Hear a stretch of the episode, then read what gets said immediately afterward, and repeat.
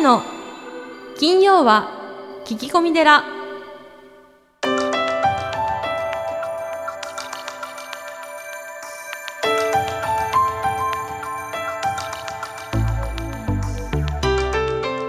ようこそ架空のテラスタジオにお送りする長谷の金曜は聞き込み寺ナビゲーターの南雲もぐなです。群馬県太田市は随願寺住職であられる長谷さん。どうぞよろしくお願いいたします、はい、よろしくお願いします。ポッドキャストネーム匿名希望さんです。長谷さんこんにちは。こんにちは。え確か長谷さんは介護施設も経営されていましたでしょうか、えー私の息子が介護の仕事をしたいと言っており、えー介護の仕事のメリットやデメリットを、えー聞きたいと言っておりました、えーいろいろ参考にさせていただきたいですということで。長谷さん実際いかがでした介護のあ、はいはい。は。はい。はい。えっ、と特別養護老人ホームとかね、はい。これからあの障害者の施設を障害者の方の施設をさせていただきますけれども、はい。はい。メリットというのはですね、ええ。やはりあのご病気とか、はい。えー高齢化による、うん。こう自分ができない、まあ、あの食事、うん。えーあと排泄、うん。えー入浴。うんうん。これをこう、まあ、お世はい。話するというのはですね、え実際その自分の家庭の中にはい。要介護3以上の方がいらっしゃったら、あー。まあ、あの最近言われるその介護離職になってしまってですねもう家族が崩壊するんですよね。ーあそうなんですね、はい。そういう問題そこをこうおー皆さんのためにということで人の役に立っているというそういうやりがいは、うん。あの職員の皆さんやっぱりありますよね。そうですね。はい。まあ、利用者のまだねありがとうっていうね言葉もいただけるというか、うん。うちもこうサンクスカードっていうのをいただいてるんですが、うん。まあ、たくさんのサンクスカードをいただいて、うん。職員の方はやりがいを持って働いていらっしゃいますね。本当ですね、はい、あとはもうあと2年でですね、うーん日本中が、えー3人に1人が65歳以上になるんですよ、ね、そういう時代になるんですうね、ん、そうするとものすごい数の、うん。えー介護が必要ですしね。まあ、求人に困らないっていうのがありますね。それはあるでしょうね。はい。でその介護の経験がうん。自分の親の介護に役立つっていうのもありますね。あ、あ本当ですね。うん確かにそうですね、うん、あと一番は、うん。まあ、あの仕事何でもそうだと思うんですけども、うん。僕はその仕事というのははい。人が人として成長するためにあると思ってるんですね。はい。だからその人の役に立ったり、うん。辛い経験を共有したり人の気持ちに寄り添ったりすることで自分自身うん。がすごく成長します、すると思いますね、はうん、これがまあメリット。い、、うん。まあ、あとデメリットとしては、はい。まあ、給料がまあさほど高くない、そうなんですね、うん、やっぱりその施設としても出せる金額にはやっぱり上限があってうん。あの運営する上に、うん。えーまあ、これ以上ちょっと厳しいっていうのはん。やはり今でもありますね。うん。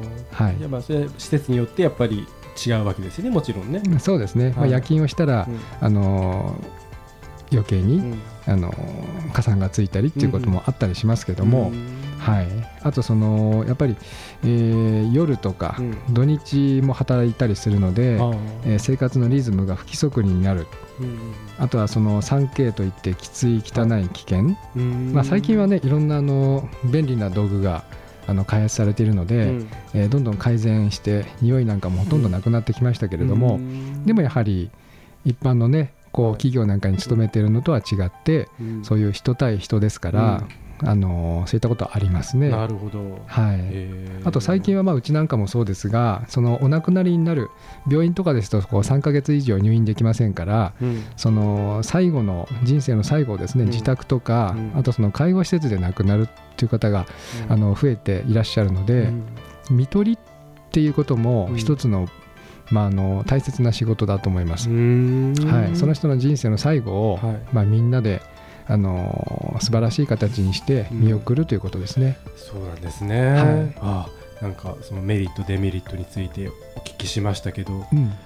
まあねなんどんな仕事でもメリットデメリットあると思うんですけどじゃあまあ改めて最後まとめとしてなんか魅力みたいなものを最後に伝えていただけるとなと思うんですけど。魅力か。僕はあの自分のモットーとして、うん。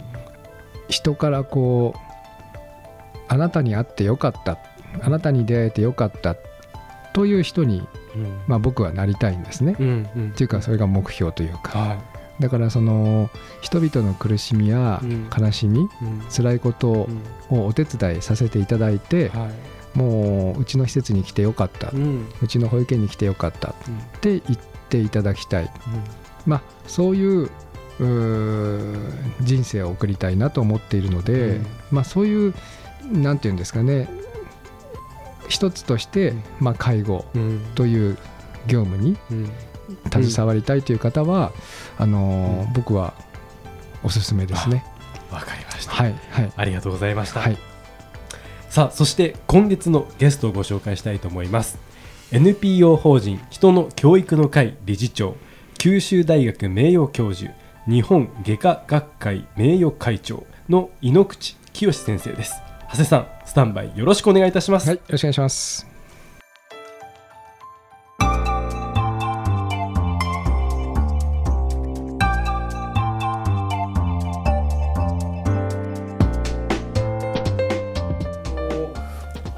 エントロピーの法則ということなんですけどもこれがその幼児教育に関してはそのまあ今こういろいろ言われてますけれども、先生のご著書を拝読させていただくとその小さい時にはこう愛情ですか子供にこう愛情を注いで、まあ、4歳ぐらいからは知的なところがこう伸びていくので、まあ、いろいろ学問的なことを教えていくということですがそれエントロピー的にはどんな感じになるんでしょうか？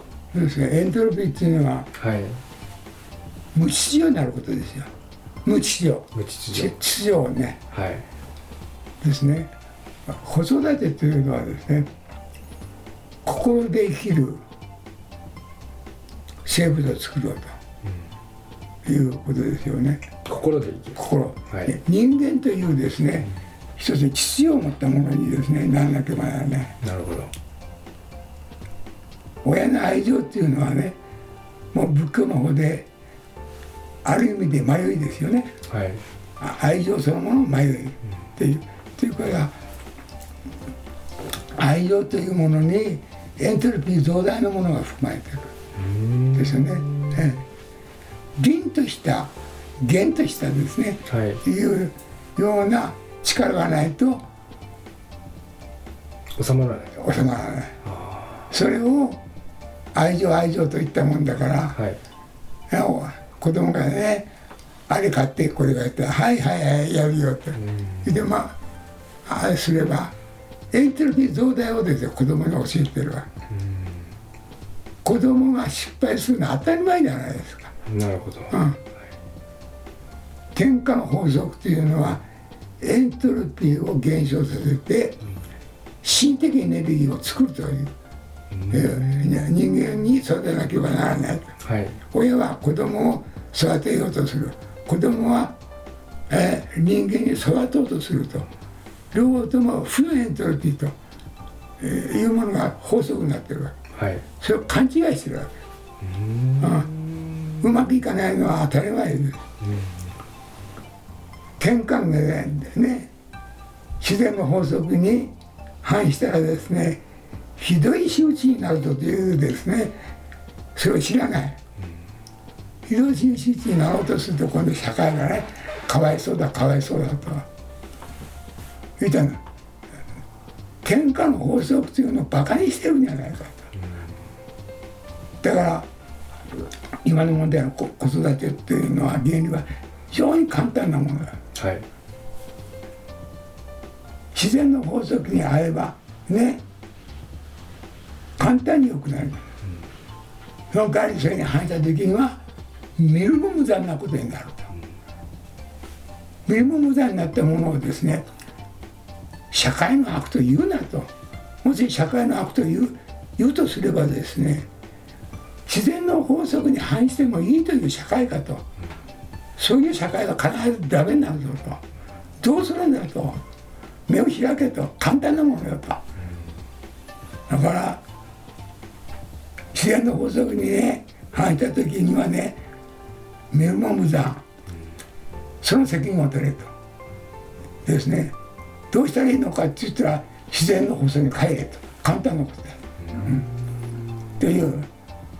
だからそこにですねまあ既成宗教が全部共通なのはねわがままも抑えろ。自己抑制をせよというのはね一貫したものなんです。よ天下法則なのそうですね、ん。はい。そうです。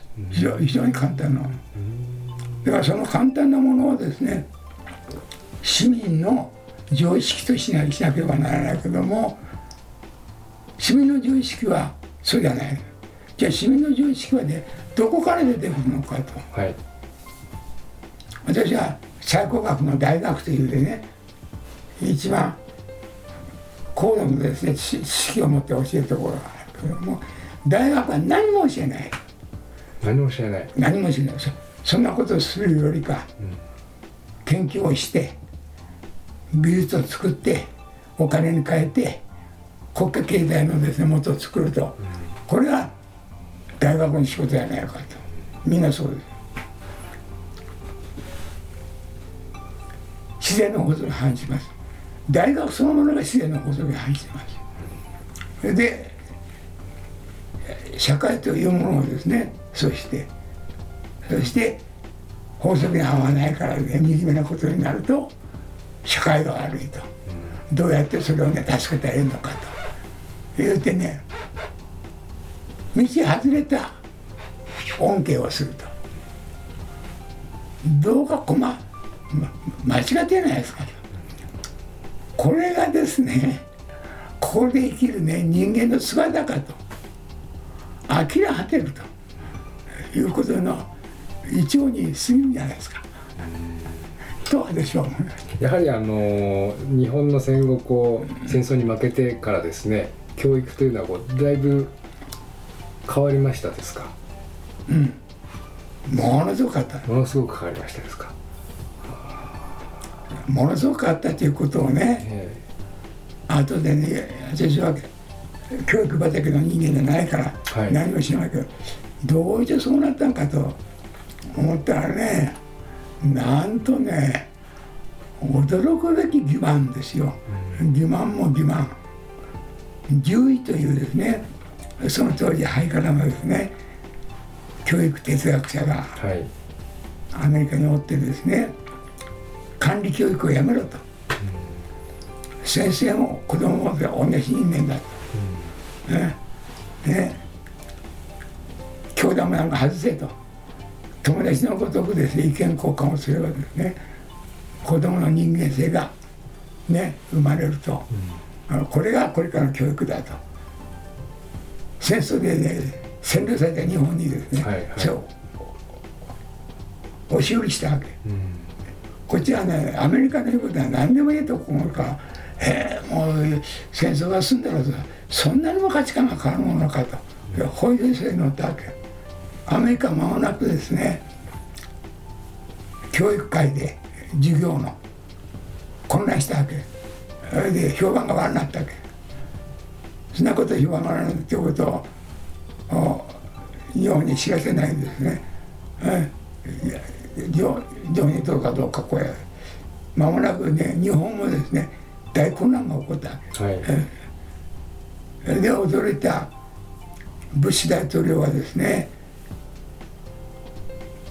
そのような春は禁止ということになってですねそれでその次の大統領がですねゼロトレランスと容赦なくで警察に渡せということでやっと鎮静した。そんなことは何も言わないでですねしかし同じようなね二の舞を繰り返してる、それでそういうように騙されたということは黙ってですねそして、まあ、せめてですね子供を「はい履物を揃えなさい」と「はいはい」って言えとかですねなんとかっていうねしつけ三原則だけをですねあれすると形がいいじゃないですか。はい。なんとなく平素を取り戻したと、アメリカがですね自分の国がで悪くなったようなことを押し付けといてそうであったということを国民に知らせないということはおかしいですよ。うん。そうですね。それははっきりですねそう事実をありしてですねでこれからそれでいかんと。アメリカの原首はですね断固として法律の下でありした日本の総理大臣は何もしないと、うん、それでアメリカから別のルートでですね入ってきた子供中心育児法ですね、はい、それに対してですね何も言わなかったもんだから、うん、今もそれで困ってるんです。よ、うん、家庭ではね可愛い可愛いとするのがですねいいもので分かる。エントロピーを増大するのがいいと思ってる、うん、ですよジャン・ジャック・ルーソーがですねあのエイミルというですね、はい、教育のあるあり書いたのね、はい、子供を確実に不幸にする方法は、うん、いつでも何でも願いをことを叶えてやると。そうですね。確実に不幸になります、うん、確実に不幸になるのが出てきてるそれに対して罪の意識がない。ね、うん、というまああまりのね日本人の不快なさにですね、うん、言うことを知らないというのが私の気持ち。ありがとうございます。あの僕もハワイで開教師という仕事をしていて、まあ、そこであの、まあ、日系人っていうんですかね一世の方まだいらっしゃったんですが、まあ、二世の方たちにお会いしたんですけどやはりその修身をその小さい時に学んでいた方でもうあの日本人より日本人らしいんですよね。うん、はい、それはあのちょっとこうタイムスリップしたような感じであの僕はちょっとびっくりしたことを覚えてます。うん、はい、やっぱりその先生のこう生きてこられた、えー、時代っていうのは多分そのような教育をこう受けられてこうしっかり親孝行もしますし兄弟も仲いいですしね、うん、はいあの日本以上だなっていうことを思った経験があります。そうですよ。はい。ハワイはそうでしょ。リマもそうですよそうですね、はい、まあ、ペルーとかブラジルとかですね、はい、繰り返しですが私のところのですね学校教育ですよよですね。道徳ということについてねみじも疑ったことはね。あそうだそうだ。とそして道徳に沿うのがですね男らしい男だと思ってた。はい、うん、そうですね。そうです。今はどうですか？こう、まあ、あの学校教育に道徳が入ってきましたけども先生。今の学校教育のですね、はい、一番残念に思うことはですね第一種教育をしないこと第一種教育。教育には2つある、はい、第一種教育というのはねいかに人間は生きるべきかということを教えること、第二種教育はね役に立つことを教えることと、第二が。はい、で江戸期の教育それから出て明治時代というものはまず第一教育だけでした。ほとんどですね教育長後もまあもちろんその一つですよね、はい、いかに生きるべきかという。それで第二種教育に変わっちゃったわけ。あの戦後役に立つもの。役に立つ、はい、それで倫理教育審議会の会長を務めた山山崎ね正和という京都大学の哲学者はですね、はいはい、こういうことを言ってるんですよ教育というのはね公民、うん、公民ってありますね、はい、税金は何で納めなければならんとかですね、はい、市民としてのね、うん、あのこうなんか務めがあるじゃないですか。それを教えればいいんだこうすれば刑務所に入るぞと、うん、いうことを教えればいいとあとはね道徳なんだということはねむしろ教えん方がいいと。あそうですか、うん。論理的に教えようとすると必ずですねあの表現できないことがある戦争で人を殺せばね勲章がもらえると。はい。平和でね人を来れば老幕へそれを説明しようとできないですね、そんなことを哲学者の哲学者がこう言ってそれが政府の教育審議会の会長ですからね、ああ。うん。残念ですよね。まあ、まるっきりななんてことはわからな。い喧嘩の態度はどうなってるんですかということですね。それはもちろん戦争戦争というのは民族ということで大変ですからはい。民族が生き延びる伸びるためにはね敵を殺すこともやむを得ないというそこにあるわけ。はい。それが言えないですよね。うん。でそんなことは直感で分かるじゃないですか。まあそうですね。人間には感性で直感があるから。はい。その直感をね表現してるのが道徳じゃないですか、そういうことで道徳なんかわからないからというようなして道徳自身を哲学者がね否定するような雰囲気を作ってしまった。じゃあ何をですねはい。元に人間が行くんですから。いくらやってもやっぱありますよ。人間は親善病で見抜く力ありますからね。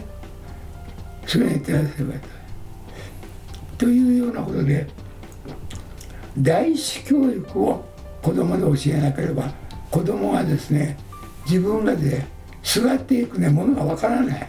ああ物差しがですね。そんなね高尚なことをねうん。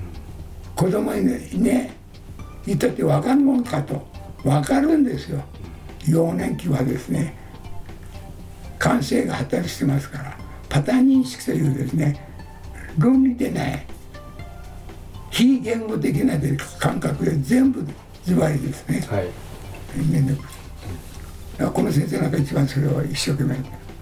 そして私が、うん、子供の前でですねえーはっきり言えと。そしていい子になれというよりかいい親になれという。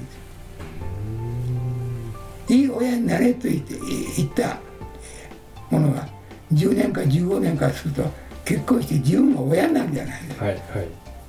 特に男は自分も親になった時は何も知らないでしょ、それで子育ては、そうですね。でも子供の時にですねそういう第一教育でですね哲学を教えてればあ一番の問題は何かとわがままを抑えろと、これだけでもいいよそれで新しいあの自然の法則が起きてにですね従うですね根幹が分かります。今いろんなことをしてもね愛情が迷いであることを知らない。そして一番一番の問題はですね心というのは大脳かから発生されますよ、心の身体的ね場所がここにあります。心は誰が作るのって自分が作るんです。エントロピーを大きくしようと思ってねわがままということをしたらわがままなニューロン回路ができるわあ自分のな脳の中ですね。けだからだからむちゃくちゃしたと思ったらねわがままなニューロン回路は動きますから、そのニューロン回路のしの指令でですねむちゃくちゃしたと、え群衆のところであれをしてですね。人間を引き殺す、この前の川崎のあれを突き殺すと。そうですいねう。本人の脳が指令されるようにその、ね、刺激を与えてます。から、いい刺激を与えればは神にも近くなると。悪い処理したら動物にも劣ると人間の脳は人間が作ると。これは生物です。だから悪いね。刺激をねえ入れたらだダメだと。うん。で母親はですねはい。そういう露骨なね言葉を使いたくないからなんかの時ね「母ちゃんあれだとあれ買ってよこれ買って」言ったらもうかいうちにねいろんなおもちゃがあるからあれで我慢しなさいって。いやー知らん顔しとると、うん、必ず分かるはずだと思ってあれすると。それがことだったねね。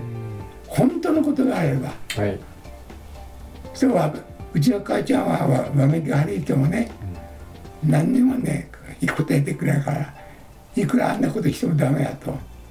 でそこに親子とのね完全な信頼関係があれば、そんなことよりか母ちゃんの言うことを聞いて母ちゃんが喜ぶか、ね、顔を見たいということで3歳までに自分の脳ができればいいわあとはいい脳の連続であれをしますから自分はこれだけですね我慢したと、うん、自分はね他の人間がね自負があると俺は偉いんだと。はいはい。いういうそこまで来れば人生のね関門は通過します。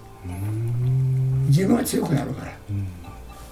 ということでそれがなるとね第一関門が崩れる。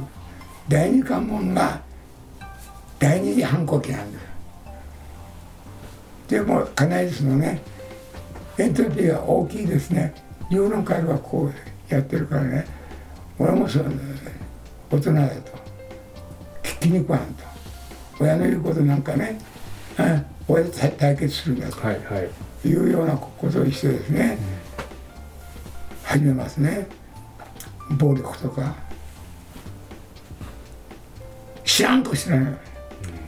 ものすごく強い決断ですよ。知らん顔何年言っても自分のね環境はですね答えてくれんというならね後に残るのはねそれぞれらしい妙な雰囲気ですよ、ちょっと違うなと世の中は。うん。ちょっと戦略変えないかんなと。言うて撤回すればいいけども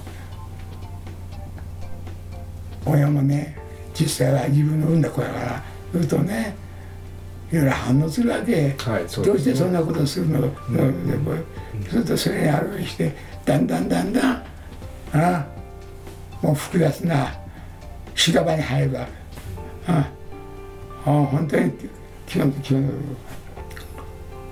平然とね最後まで、ね、決断すればまた巧妙があるわけ。そういうことになるわけだからあれだから喧嘩の態度があると。わがままはダメよというだけと、そういったそれだけ昔はねそれをですね。完成でですねこうすげえよとこう決まるんですね。で昔のお武家のあれですからあれしてお母さんはね主人が進んでいたら何事か起こるい。つも担当をここに持って持ってるわけよ。はい。何が何が起ころうともね主人がいない時は全責任が子育てから全部私の責任だと。いうこう。その雰囲気を子供がしてるからですね。こうするのよと言ったら従います、それであれだけのですね強い精神力のですね日本民族ができたわけ、それをそうしなかったらね今のような低たらくになるこれ生物の問題ですなるほど養育環境で良くも悪くもなる悪くなった時の仕打ちについてもね文句を言うなとひどい目に遭うぞという、ね、ひどい目に遭うぞというような言葉をね本当は言いたいわけ。言うべきですよ、うん、やっぱ言わないかんと、うん、わがまま勝手をしても悪いことになってもですね、はいはい。うん、ただ怒られるだけであってね、何も処罰はないと思うから。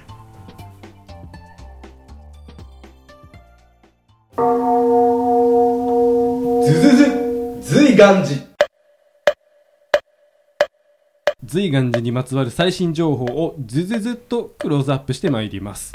行事のご案内講演会コンサート情報エトセトラさあ長谷さん今週は何でしょうか？はい、えー9月22日日曜日、えー夕方6時から随願寺本堂境内におきまして松島龍寛さんによるライブ「お彼岸へ GO」が行われます。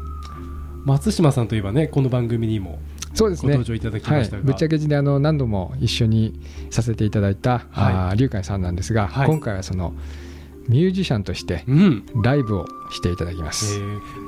簡単にですけどどんなライブになりそうですかね？龍寛さんはあの照明とかねはい。あのー真言宗ですから得意であとはそのピアノとかピアノも弾かれるんですよ。えー。はい。多彩な方なんですね。そうですね。あのーミュージシャンのことを引き連れてですね、お寺でやっていただきます。まあ、要はお経とこう音楽が融合したような感じの感じにもなりそうですね。そうですね。僕はい。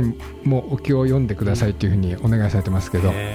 なんか面白そうですね、はい。えー行きたいという方はどちらで、えー、随願寺のホーームページ、はい、www 随願寺 .com に、えー詳細が載ってますのでそちらから申し込んでください。以上ズズズ随願寺でした。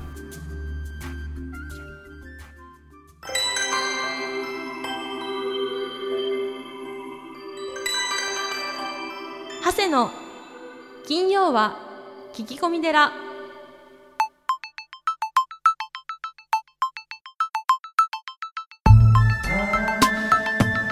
長谷の金曜は聞き込み寺。いかがでしたか？この番組ではリスナーの皆様からお悩み相談メールを募集しています。メッセージは随願寺のホームページからお悩み相談メニューをクリックしてください。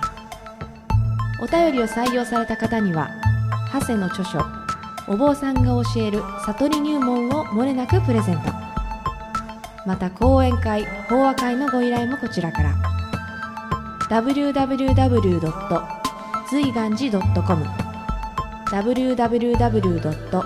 随願寺 .com これまでの講演会ライブの模様もホームページから有料でダウンロードできますのでぜひチェックしてみてくださいねそれではまた次回も。未知なるテラスタジオでお会いしましょう。